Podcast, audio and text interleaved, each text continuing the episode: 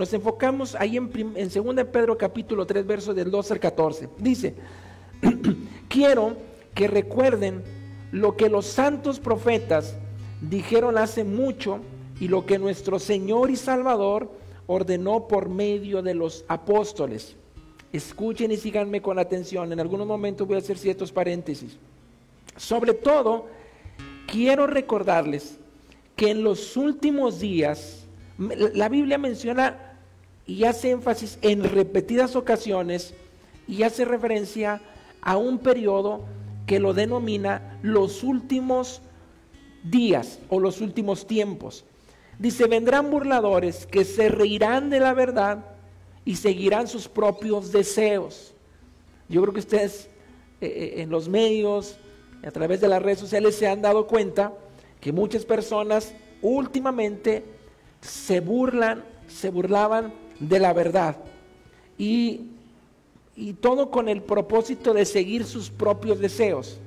Dice, dirán, ¿qué pasó con la promesa de que Jesús iba a volver?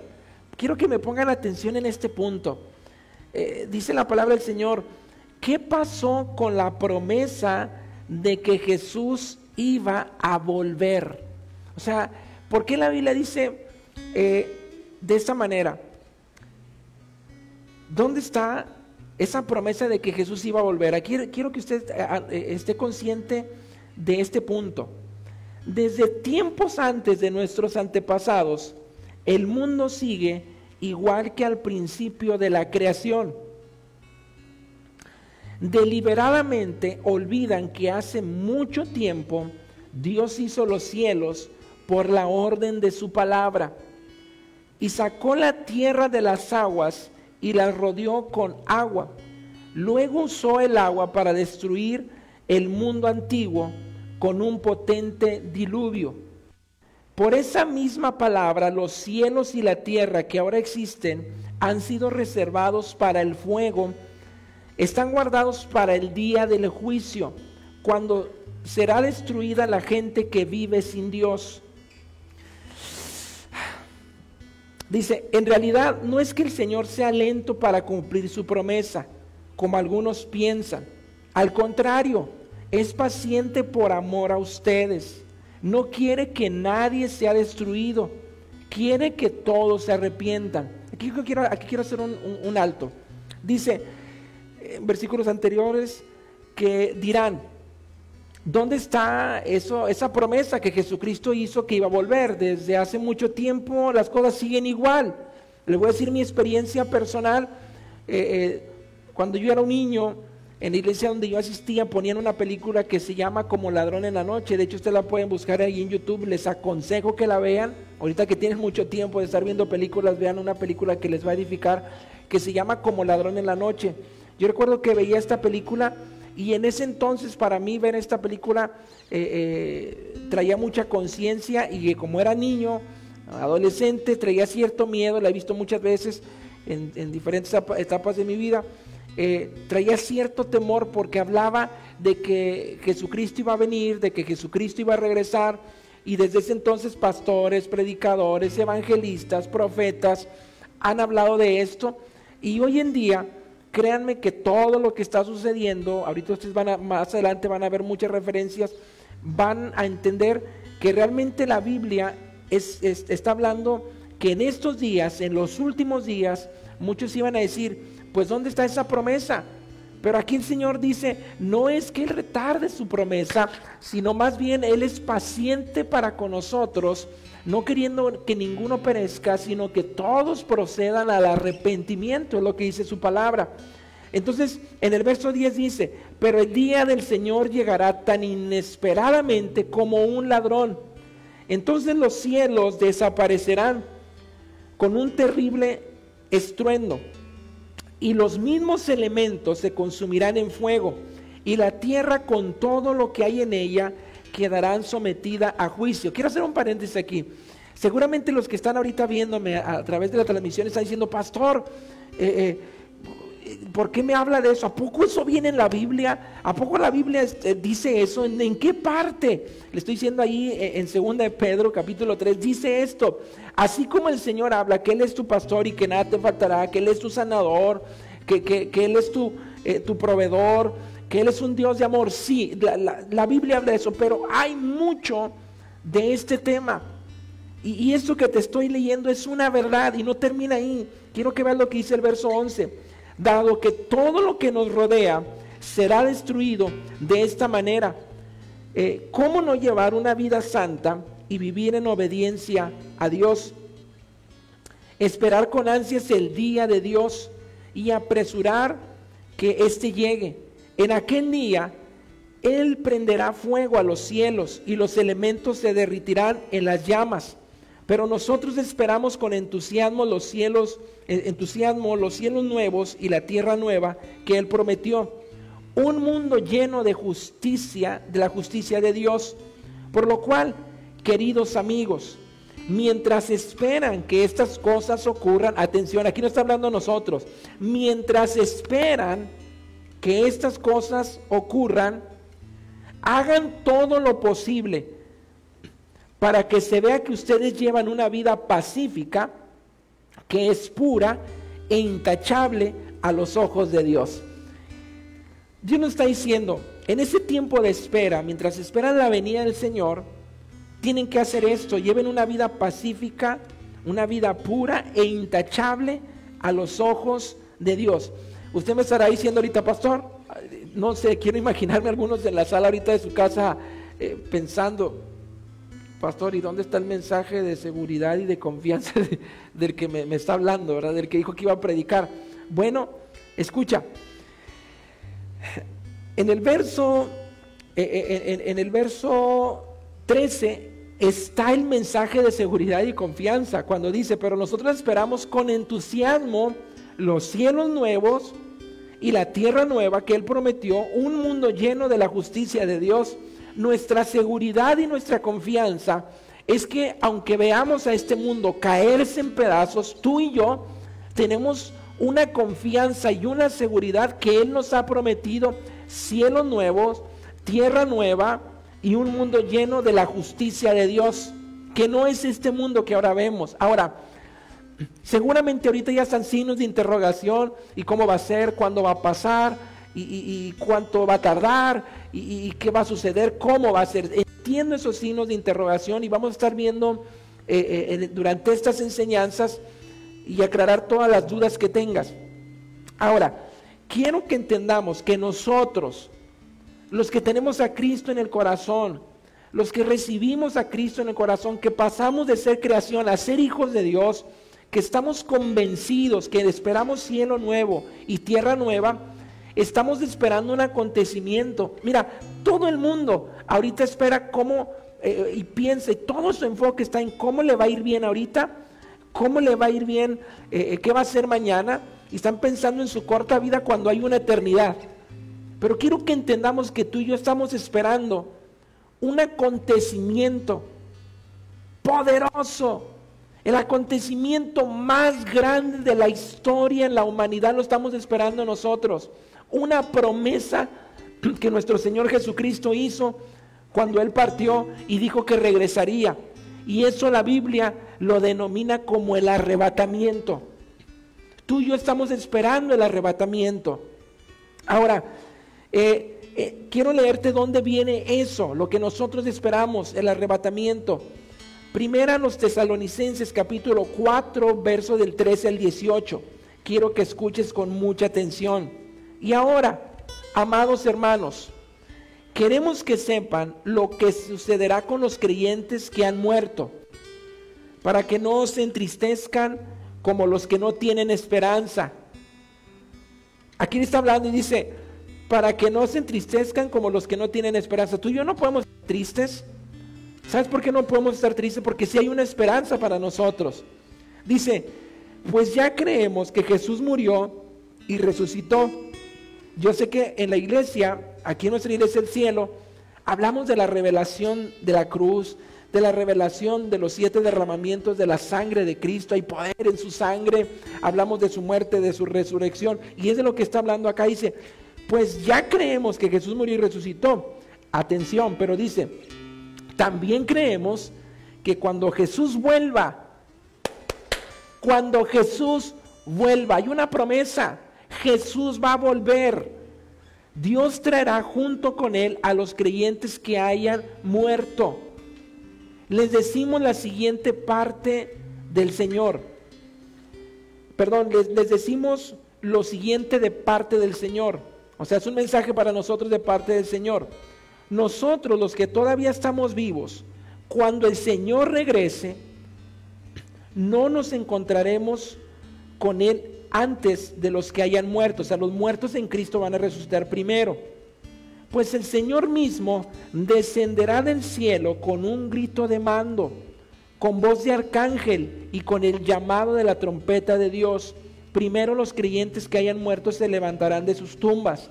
Luego, junto con ellos, nosotros, los que aún sigamos vivos sobre la tierra, seremos arrebatados en las nubes para encontrarnos con el Señor en el aire.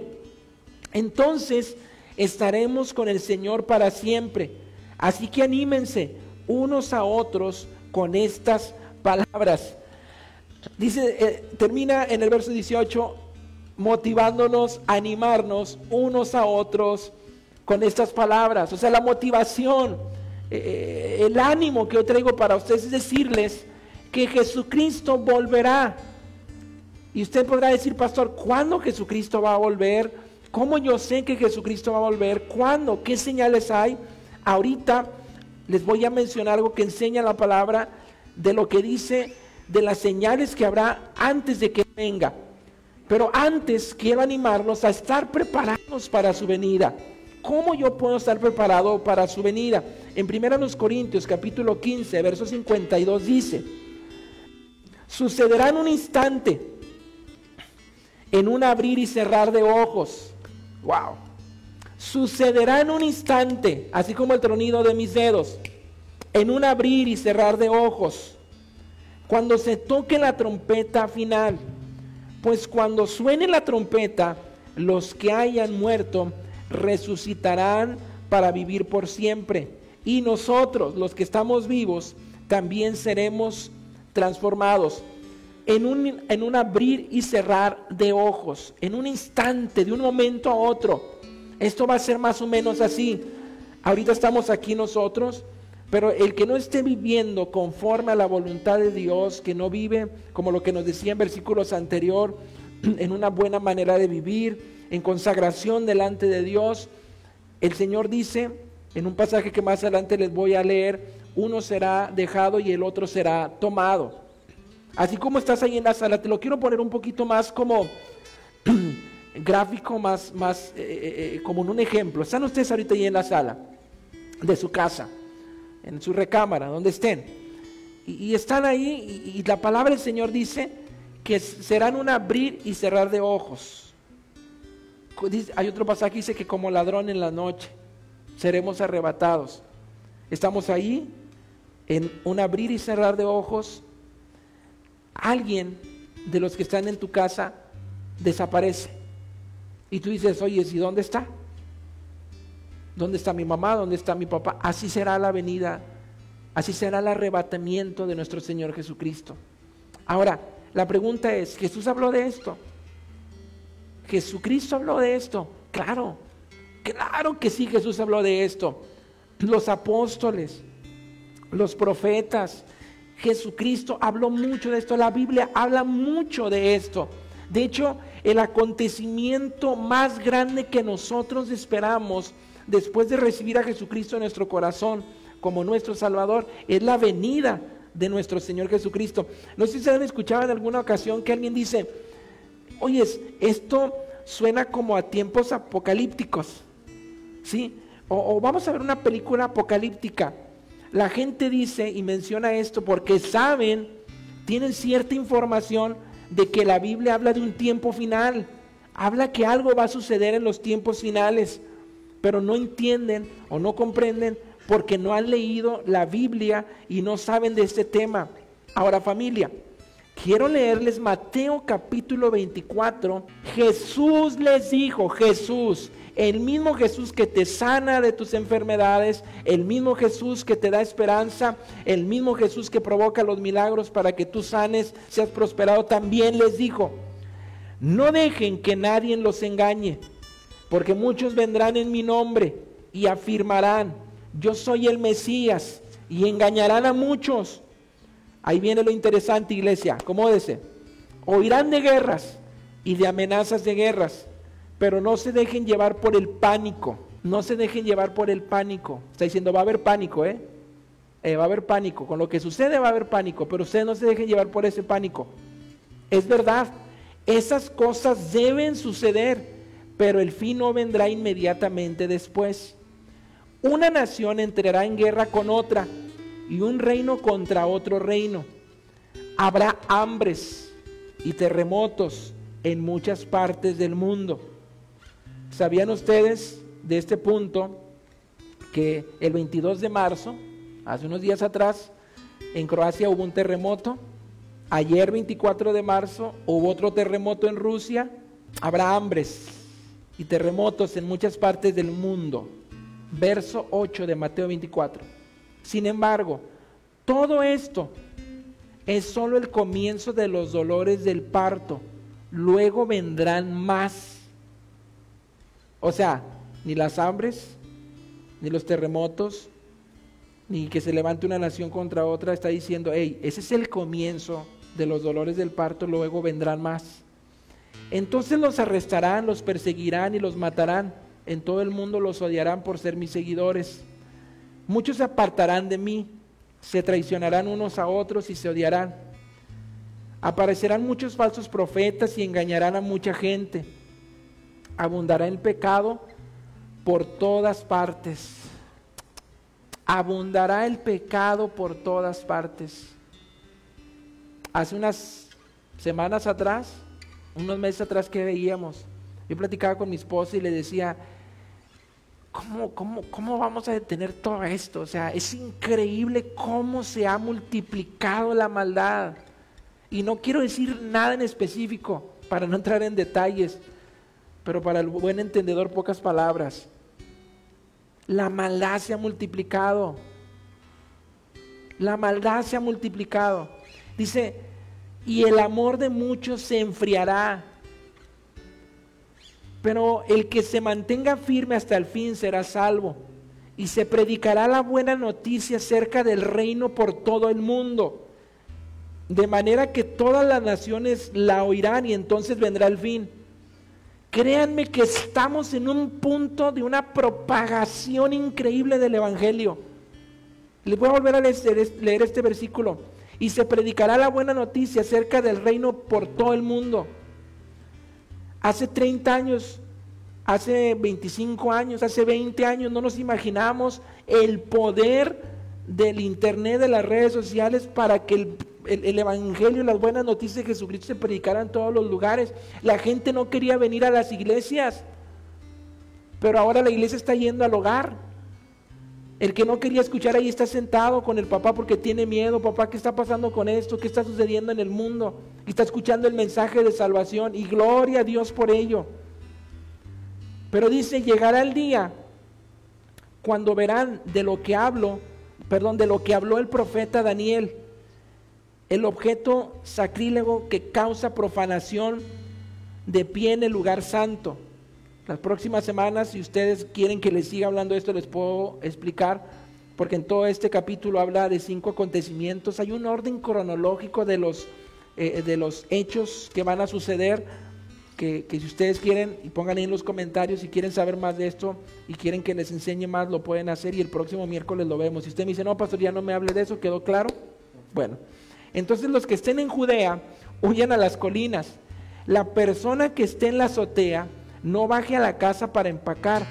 La persona que esté en el campo no regrese ni para buscar un abrigo.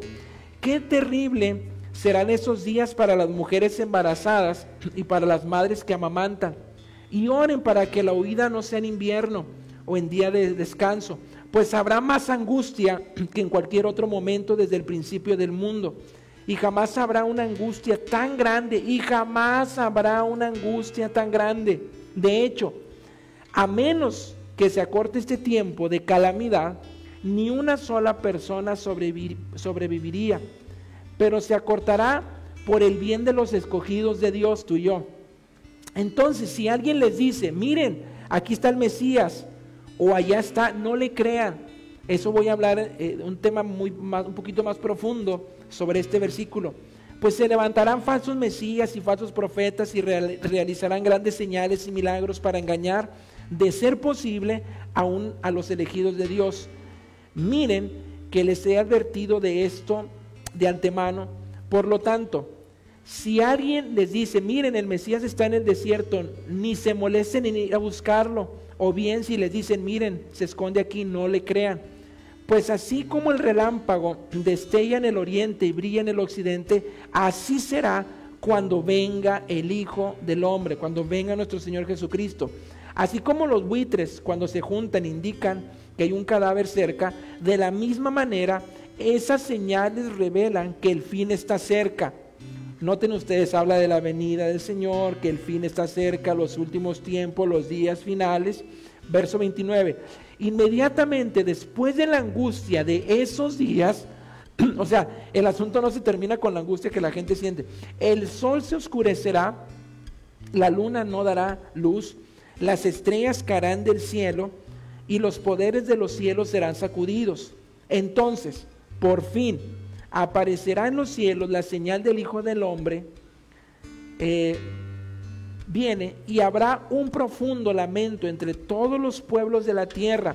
Verán al Hijo del Hombre venir en las nubes del cielo con poder y gran, gloria. Enviará a sus ángeles con un potente toque de trompeta y reunirá a los escogidos de todas las partes del mundo, desde los extremos más lejanos de la tierra y del cielo. Ahora, Aprendan una lección de la higuera. Cuando las ramas echan brotes y comienzan a salir las hojas, esto ustedes saben que el verano está cerca. No está diciendo a ella, aprendan de la higuera. Cuando hay estas señales es que eh, eh, el día se acerca. De la misma manera, cuando vean que suceden todas estas cosas, sabrán que su regreso está muy cerca a las puertas. Les digo, eh, la verdad, no pasará esta generación hasta que todas esas cosas sucedan. El cielo y la tierra desaparecerán, pero mis palabras no desaparecerán jamás. Sin embargo, nadie sabe el día ni la hora en que sucederán estas cosas. Ni siquiera los ángeles en el cielo, ni el propio Hijo. Solo el Padre lo sabe. Cuando el Hijo del Hombre regrese, atención, este punto es bien importante. Será como en los días de Noé les quiero decir por qué dice la Biblia que será como en los días de Noé. ¿Se imaginan que yo ahorita me parara frente a ustedes y les dijera, familia, prepárense porque mañana va a llover de la tierra para el cielo, de abajo hacia arriba? Usted me juzgaría loco y me decía, no, el pastor ya se volvió loco. ¿Cómo va a llover agua de la tierra hacia el cielo? Bueno, Precisamente la Biblia dice que será como en los días de Noé, porque en el tiempo de Noé no llovía eh, del cielo hacia la tierra. Subía un vapor de la tierra y con eso se regaba las hierbas del campo, los sembradillos, todo se regaba así. Entonces cuando aparece el loco de Noé, perdón por decir esto, diciendo, hey, va a llover, va a caer agua del cielo, te decían, este se volvió bien loco, ¿cómo va a caer? Y luego lo ven construir un barco que para salvar y invitaba a la gente a entrar, nadie quiso entrar, todo el mundo lo juzgó loco. Por eso dice, cuando el Hijo del Hombre regrese será como en los días de Noé. En esos días, antes del diluvio, la gente disfrutaba de banquetes, fiestas y casamientos hasta el momento en que Noé entró en su barco. ¿Cómo hemos visto, cómo hemos visto la sociedad hoy en día? Así fiestas, casamientos, banquetes, todo mundo haciendo todo menos escuchando la voz de Dios.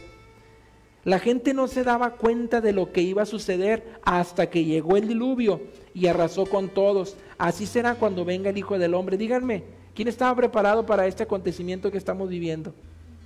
Nadie. Las naciones se pusieron a temblar, gobiernos, grandes imperios económicos, los hombres más ricos del mundo comenzaron a ser estremecidos. Está diciendo, así será la venida del Hijo de Dios. Y luego dice en el verso 40, dos hombres estarán trabajando juntos en el campo. Uno será llevado, el otro será dejado. Dos mujeres estarán moliendo harina en el molino, una será llevada, la otra será dejada. Así que ustedes también deben de estar alerta. Deben de estar alerta. ¡Ey! Atención. No se me duerman. Y no me refiero a lo que está haciendo ahorita en casa, es en los tiempos que estamos viviendo. Deben de estar alertas porque no saben qué día vendrá su Señor. Alguien me dijo ayer platicando con él, decía, ¿qué piensas de este tema? Y me dice, no, pues es cierto, o sea, desde hace 50 años yo estoy escuchando este mensaje, ¿es cierto? Yo 30, más de 30 años escuchando este mensaje y algunos dirán, oye, pues desde cuándo se habla de esto, sí, Pedro lo dice, en aquellos días van a decir de esa manera como nos expresamos hoy, pero es que el Señor no retarda su promesa, Él quiere que nosotros nos arrepintamos, pero les voy a decir algo, el que dice que hace 50 años se hablaba de eso, pues estamos 50 años más cerca. Si yo digo que hace 30 años yo vi esa película y escuchaba este mensaje, pues ya estoy 30 años más cerca de esto. Y dice, entiendan lo siguiente, si el dueño de una casa supiera exactamente a qué hora viene un ladrón, se mantendría alerta y no dejaría que asaltaran su casa.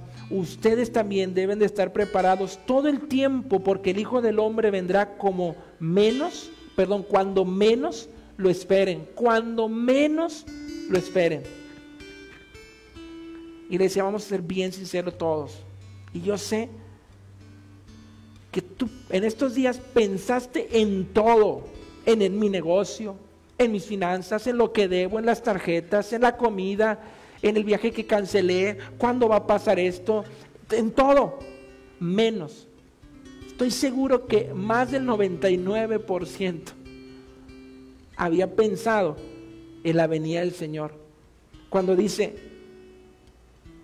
Él aparecerá, Él vendrá cuando menos lo esperen. Quiero hacer un paréntesis de nuevo. Si tienes miedo, con todo lo que estamos leyendo, necesitas arrepentimiento. Necesitas estar seguro de tu salvación. Ahora, atención, quiero ser muy claro porque muchos se podrán estar preguntando en este momento. Pues no dicen que Dios es un Dios de amor, sí. Créeme que ahorita tenemos a Jesucristo. Tenemos a Jesucristo como un abogado, pero viene el tiempo donde Él, donde él vendrá como juez. Él está intercediendo por nosotros delante del Padre.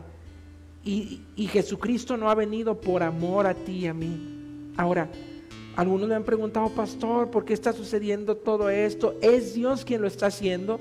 Atención, quiero que entiendas algo que me ayudó mucho a mí a tener una paz en mi corazón de lo que nos acontece y de lo que está sucediendo a nivel mundial.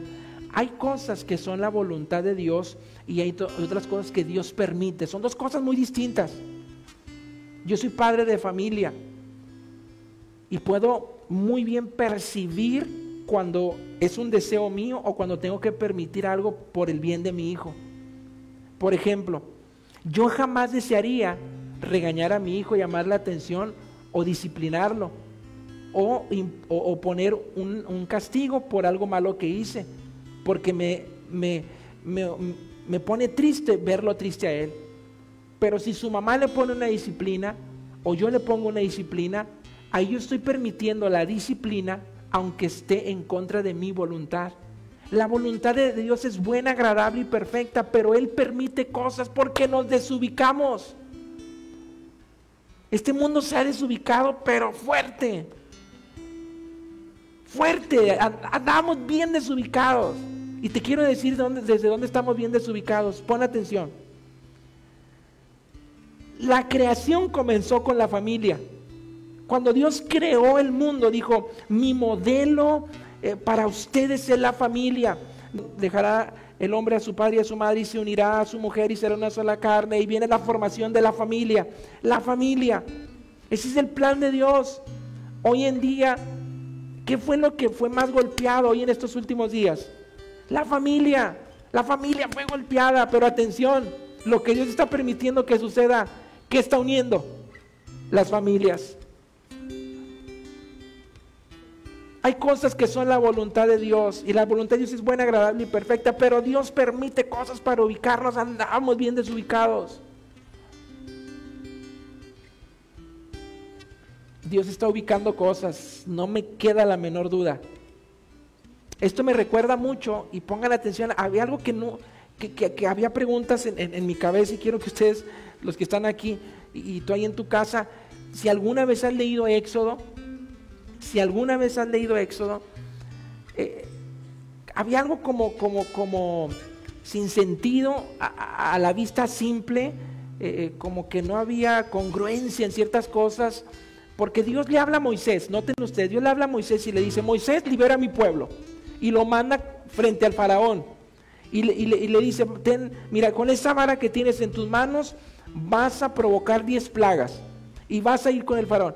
Increíblemente encontramos repetidas ocasiones que, Moisés iba frente al faraón y, sucedía una plaga y el faraón como que se ablandaba por la plaga, pero dice la Biblia, Dios endurecía, Dios, ¿eh? Dios endurecía el corazón de Faraón. Y Faraón decía de nuevo, no, no se van a ir. Atención, Dios endurecía el corazón de Faraón porque a su vez estaba trabajando el corazón del pueblo. El corazón en estos tiempos se había endurecido. Y te voy a leer una palabra que está poderosísima. ¿Por qué fueron 10 plagas? Porque el número 10 es un número completo. Tenía que suceder 10 plagas, número completo, para que el propósito de Dios estuviera completo con su pueblo. Él sabía que una plaga no, iba, no, era suficiente para que su pueblo volviera su corazón a él. Escucha, Malaquías capítulo 4, verso del 5 al 6. Antes que venga el día del Señor grande y terrible, Él hará volver el corazón de los padres hacia los hijos y el corazón de los hijos, de los hijos hacia los padres. O sea, hey familia, Dios está diciendo, antes de que venga el día grande y terrible del Señor, tengo que hacer algo porque las familias se van a desbaratar, se van a desunir y voy a intervenir para que el corazón del Padre se vuelva hacia el Hijo y el corazón del Hijo se vuelva hacia el Padre. Dice, no sea que yo venga y hiera la tierra con maldición. Ahora quiero cerrar este mensaje con Mateo capítulo 24, verso 46. Dice, bienaventurado aquel siervo al cual cuando su, su Señor venga lo halle haciendo así.